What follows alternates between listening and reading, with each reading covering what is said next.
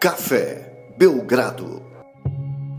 Amigo do Café Belgrado, mais um episódio do podcast Café Belgrado, este gravado às 23h39 de sábado, logo após a vitória do jogo 1 do Brooklyn Nets contra o Milwaukee Bucks, mas esse não vai ser o assunto desse podcast, porque essa série ainda vai longe, vamos falar bastante dela por aqui. Mas Lucas, precisamos nos despedir do Portland Trail Blazers, uma equipe que apareceu em diversos podcasts ao longo dessa temporada, deu o ar de sua graça, tem uma das estrelas mais carismáticas da NBA, mas já se despediu da temporada. Tudo bem? Animado aí para discutir o futuro, o passado e o presente de tudo que envolve o Portland Trail Blazers nesse episódio compacto, ou seja, falar de coisas complexas em um tempo rapidíssimo? Olá, Guilherme. Olá, amigos e amigas do Café Belgrado. Muito animado porque, cara, falar de equipes, equipas eliminadas no Oeste significa que, olha só, grandes equipes que ficaram atrás do Phoenix Suns, né? Então, ótimo que hoje falaremos de um grande time de basquete com uma grande torcida aqui no Brasil, né? surpreendentemente grande torcida aqui no Brasil. Um abraço a todos os o Trailblazers brasileiros. É, vocês são brabíssimos, né? Liderados aí por Ayrton. Ayrton brabão também, né? Ele é o Blazers Brasil ou Brasil Blazers, Guilherme? Dois ótimos Brasil perfis. Blazers. Dois, ótimos perfis. Dois incríveis perfis.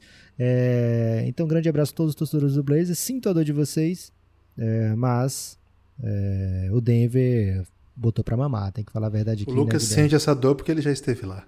É, e faz tempo que eu não sinto essa dor literal, né, Guilherme? Porque foi. A última vez que eu perdi playoff foi 2010, né? É, mas eu lembro bem que perdi muitas vezes em playoff, né? É, então o Jokic conseguiu liderar o Denver, conseguiu ser uma equipe superior, tornar o Denver uma equipe superior durante essa série. É, e já caiu, já causou vítimas, né?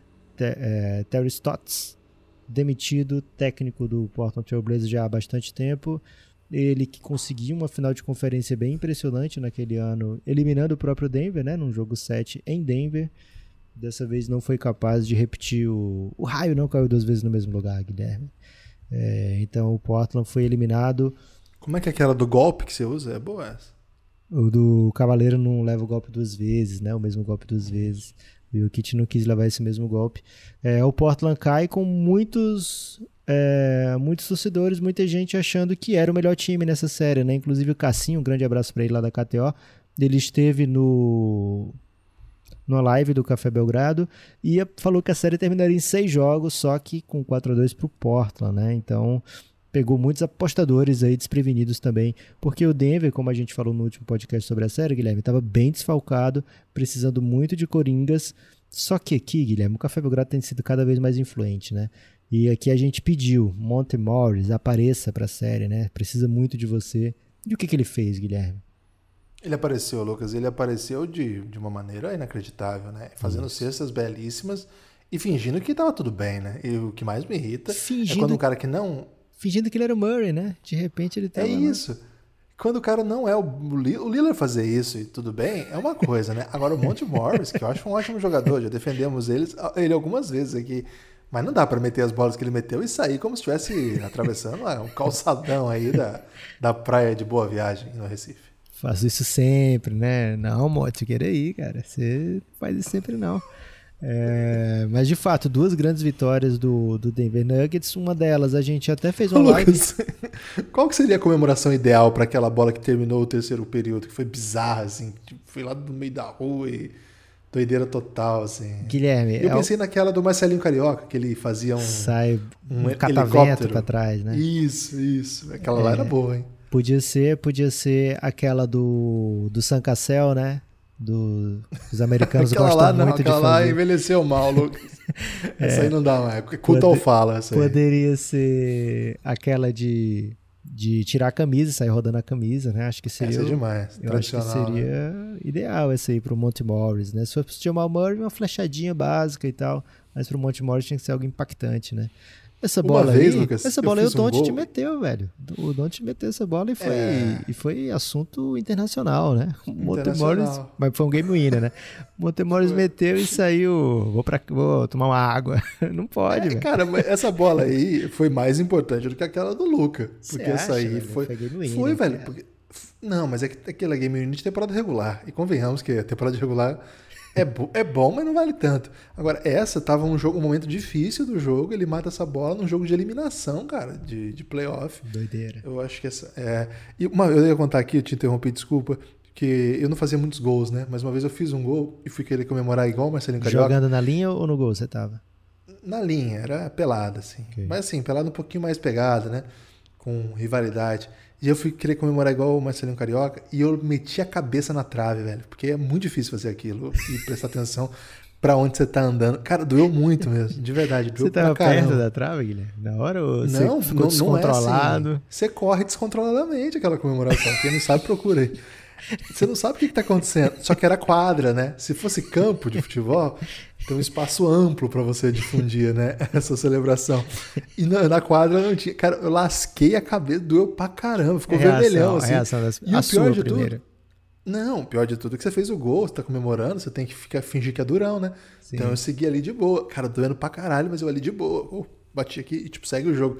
Maluco, mas quem olhava viu falando assim, ai caralho, sabe assim? mas foi. Umas... Ganhamos tempo, né, Lucas? Porque tem pouco assunto para esse podcast. Tem que explicar, tem que explicar a arte da comemoração, né, Guilherme? É, mas como a gente falou, né? Ia falar pouco do Denver, mas de fato, né? Os Coringas do Denver compareceram.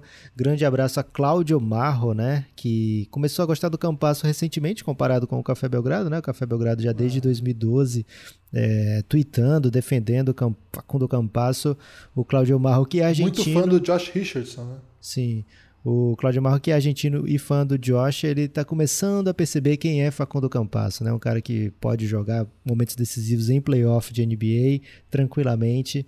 É, grande abraço para o Claudião e toda a nação argentina que acompanha Campasso com, com ótimos olhos e também escutam o Belgradão. A vocês que escutam, tá certo, Guilherme? Escutam?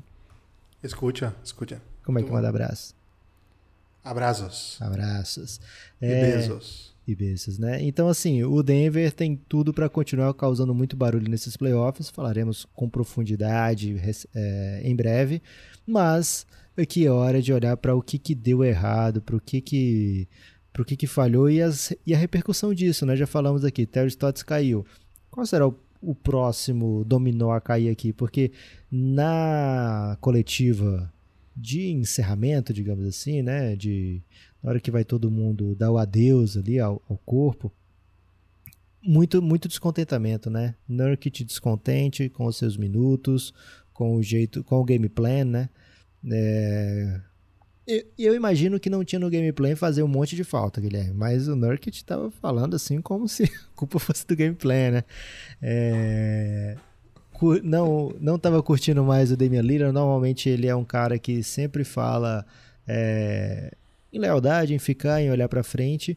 Dessa vez ele falou coisas assim do tipo claramente as coisas não estão ok, né? É, ficamos por aqui, as coisas não estão tão bem assim, né? Então, talvez um, um, um olhar para a saída do Terry Stotts, que provavelmente ele foi informado pela direção bem antes de todo mundo, mas muita gente já vai pegar isso aí como, opa, o Lillard talvez queira sair, né? E acho que vai ser um, um grande debate aí nas na off-season, porque todo mundo quer um jogador do poste do Lillard, todo mundo espera jogadores do poste do Lillard no mercado, que deixa as coisas bem mais animadas, rende muito clique. É, então, Lila, Bradley Bill, caras que saíram nesse primeiro round aí, certamente serão muito cobiçados e falados durante a off-season. O meu feeling, Guilherme, é que Lila fica, Portland vai buscar aí mais um, um treinador para que encaixe melhor, de repente, que foque na defesa, né? Cara, não pode o Portland entrar ano, sair ano, ficar com a 29 defesa da NBA ou por ali. É, então acho que isso vai ser um, um assunto muito comentado. O Portland tem definições a fazer, é, tanto jogadores como da direção, né? O que fazer com Norman Powell. É, Derrick Jones Jr. fica ou sai, ele tem um, uma play option. Então, assim, dessas equipes do Oeste que caíram no primeiro round, a gente vê Lakers é uma equipe que não tem muito o que fazer, né? É LeBron, Anthony Davis e montar o time ao redor. Pode variar bastante a, as peças ao redor, mas o core, né, o centro, já se sabe o que, que vai ser. E nem dá para variar tanto porque o Lakers não é a equipe que está nadando em cap, né? Então fica bem complicado. O Memphis Grizzlies caiu no primeiro round, mas é um time pro futuro, né? É, cair no primeiro round já é um talvez um overachiever, né? Torna a temporada um overachiever, porque a obrigação, digamos assim, era do Golden State de estar ali no playoff, não, não do Memphis. Então caiu ali jogando duro, ganhou um jogo em Utah, poxa, massa. É, não tem essa pressa para mudança, né? Entre Dallas, se, se Dallas cair, Dallas e Clippers, né? Se Dallas cair, é um pouco parecido com o Memphis, né? É, a timeline do Luca ainda tá, tá vindo por aí. Hum, Se o Clippers... Tem algumas respostas, né? Tipo, o Porzingis tal, tem que se livrar dele e tal, mas... É, mas é uma coisa assim que não é tomar uma decisão de se livrar do Porzingis, porque ele tem um contrato muito grande e muito longo, né? É, teria que ser um... abrir mão de vários assets, né? Eu acho que o Dallas não tá pronto para essa. É, e o, o Clippers se cair também vai ter bastante coisa para ser respondida, né? Mas é uma equipe que, que já deu muitos tiros na off-season passada, né? Não sei quantos tiros sobram aí, a não ser que seja mexer nas suas estrelas principais. Mas o Portland não. O Portland é uma equipe que estava com o seu core já há bastante tempo ali tentando e agora parece que é um esgotamento, né, Guilherme? Tá com cheiro assim de mudanças drásticas por ali. Já começou pelo técnico, mas pode ser que venha muito mais coisa, né? É, então, Lucas, para você ter uma ideia do grau de mudança que a torcida do Portland não só brasileira, tá? A torcida brasileira do Portland é bem aguerrida. É uma das torcidas mais é, interessantes do ponto de vista aí da, do fanatismo, porque o Portland não foi uma equipe que construiu grandes dinastias, mas mesmo assim sempre foi relevante, né, cara? Não, você não vai falar do Portland sem lembrar de grandes histórias. E acho que nesse, nessa década a gente viu o Damian Lillard fazer histórias maravilhosas, mas não é, é desde muito tempo, né? Para quem acompanha o Portland no Brasil, pelo menos desde os tempos que passava o jogo lá na Band, né? Pôde ver é, aquele time que tinha Drexler, depois você conseguiu ver Sabonis, depois aquele time que tinha o Rashid Wallace, Zach Randolph, né? Mais recente Brandon Roy, Lamarcus Aldridge agora Damian Lillard, é, entre outros, né? Citei só, só alguns assim. Então eu acho que é uma das, das torcidas assim que é, a gente mais tem que ter cuidado para falar, sabe, Lucas? Porque é uma galera que acompanha mesmo, né? O cara não chega no Portland por acaso, de bobeira, assim, né? Cair aqui no Portland. Claro que não. É, é assim, não, assim, eu tenho todo, você sabe que eu, que eu defendo os que chegam torcendo para potências, aqueles que chamam de modinha tal, eu acho uma besteira esse tipo de preconceito, etc. Então, não estou hierarquizando. Só estou dizendo que o cara que torce pro Portland, ele tem uma relação com esse time que. Ele é, é ele é mais.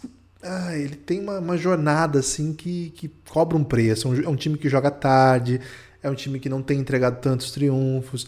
Então, é um cara que se ficou até agora é porque gosta muito, sabe? É muito fanático e tal. Então, por isso que eu tenho um especial carinho por essa galera aí. E um dos uniformes mais bonitos também, né, Lucas? O Portland tem muito carinho comigo.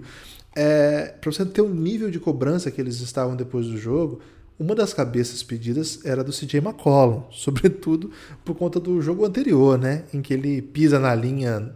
Assim, não, não é ele que estraga a noite mágica do Lillard, mas era um momento chave do jogo, o Lillard estava fazendo chover e o máximo, o mínimo que ele podia era não pisar na linha, né? Podia até errar o arremesso, livre, ele sendo um especialista, mas esteja disponível, né? E não foi o que aconteceu. A galera ficou com muita raiva do CJ McCollum. Para mim, um jogadoraço, né? Um, um, dos, uma das figuras dessa franquia. E desde sempre, o principal asset é quando se fala em trocas relacionadas ao Trail Blazers por muitos e muitos anos acreditava-se que não dava para jogar os dois juntos num time competitivo e os dois mostraram que isso é uma fake news, porque não é só é, ser competitivo, não é só vencer. Esses caras jogaram em alto nível sempre, sempre, sempre. É, mesmo que um e o outro não estivessem bem, cara, é, é uma, uma das melhores duplas aí da década. Certamente muito, muito difícil toda noite você saber que vai enfrentar esses caras é, é jogo duro.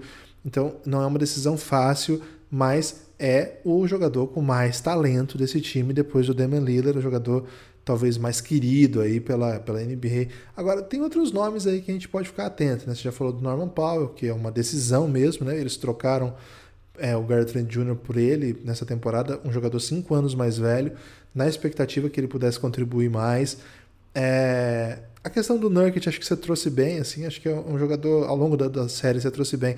Um jogador fundamental, enquanto esteve em quadra, foi páreo. É, é louco falar isso, né? Porque o Jokic botou pra mamar, como, como também você falou.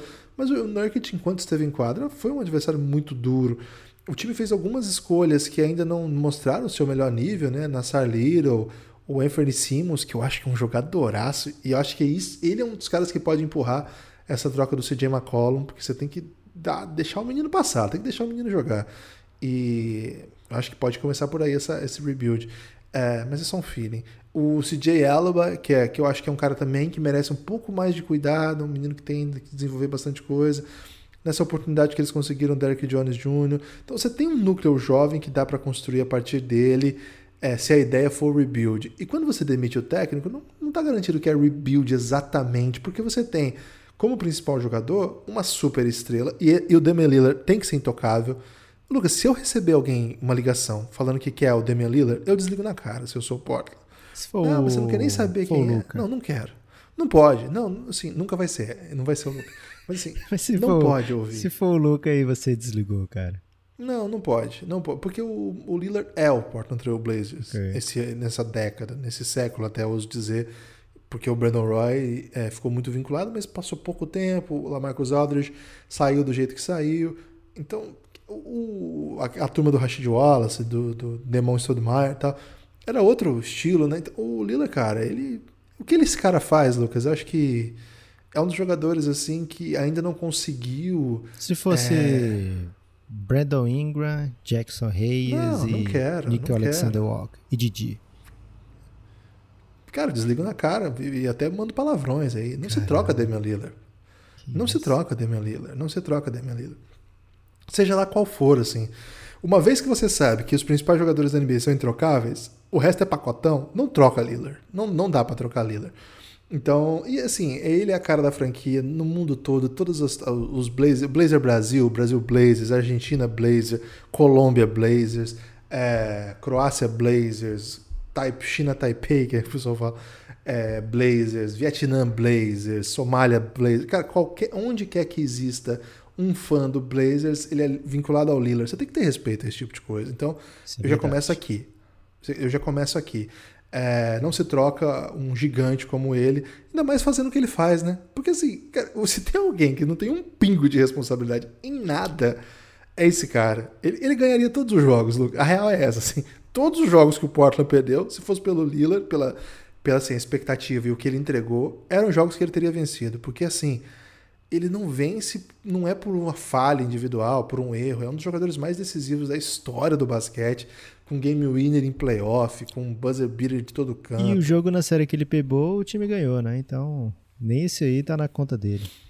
Não tá. Então, assim, eu tô, eu sou, sou um Lilarzete aqui, não, não abro mão.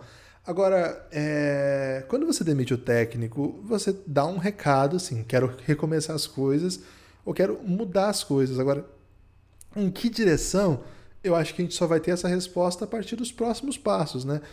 Eu, eu, você sabe que eu fui muito mal-humorado com a ideia de trazer o Camelo Anthony no ano passado, né? E eu acho que de alguma maneira, é... ao trazê-lo, é sempre aquele sentimento de win now, né? Assim, eu estou trazendo um veterano que eu acho que vai me ajudar nos playoffs e tal. E o Camelo chegou e começou a jogar muitos minutos. Nessa série ele chegou a defender o, o Jokic. Sabe quando a coisa vai meio para um, um, uma, uma, psicodelia, assim, meio. que você fala, cara, o que está acontecendo aqui? Não era para ele ser um reserva enquanto não tem alguém para pontuar. Agora eu estou numa rotação que eu tenho Covington, que eu tenho Nurkic, que eu tenho Derek Jones Jr., que eu tenho, sei lá, vários jogadores relevantes aí da NBA. E eu estou botando o Camelo Anthony para defender o Jokic. E, assim, ele, é bem, ele tem feito muito ponto, né? Ofensivamente ele ajuda, faz as cestas dele. Mas é isso que eu quero então? Porque não era bem esse o plano do Porto, né? A contratação do Carmelo Anthony foi uma coisa meio o elenco não tem ninguém, a gente precisa de alguém para chegar no playoff. Quem que tem disponível para fazer botar botar a bola dentro da cesta? É o Carmelo Anthony. E agora virar uma peça da franquia porque se dedicou e tal. Eu acho que é um pouco símbolo de que, desse desse Blazers que foi pro all-in. Esse ano reforçou o time, trouxe bons jogadores, todos mais velhos um pouco do que é, aquilo que se chama de investimento, né? Tô falando do Robert Covington, tô falando do Norman Powell e, claro, Camelo Anthony, a permanência, a volta do Ennis Canter também, que tem que acreditar muito no, no sobrenatural, no, no outro universo, assim, para você achar que o Ennis Canter vai ser decisivo defensivamente no playoff, a ponto de dar para mantê-lo em quadra. E se você tem um jogador desse que você vai botar em quadra e não vai te ajudar defensivamente numa série contra o melhor pivô da NBA, o candidato a MVP, você tem que repensar muita coisa. Então, assim, esse núcleo aí foi criado para se vencer agora, aproveitando essa idade do Lillard.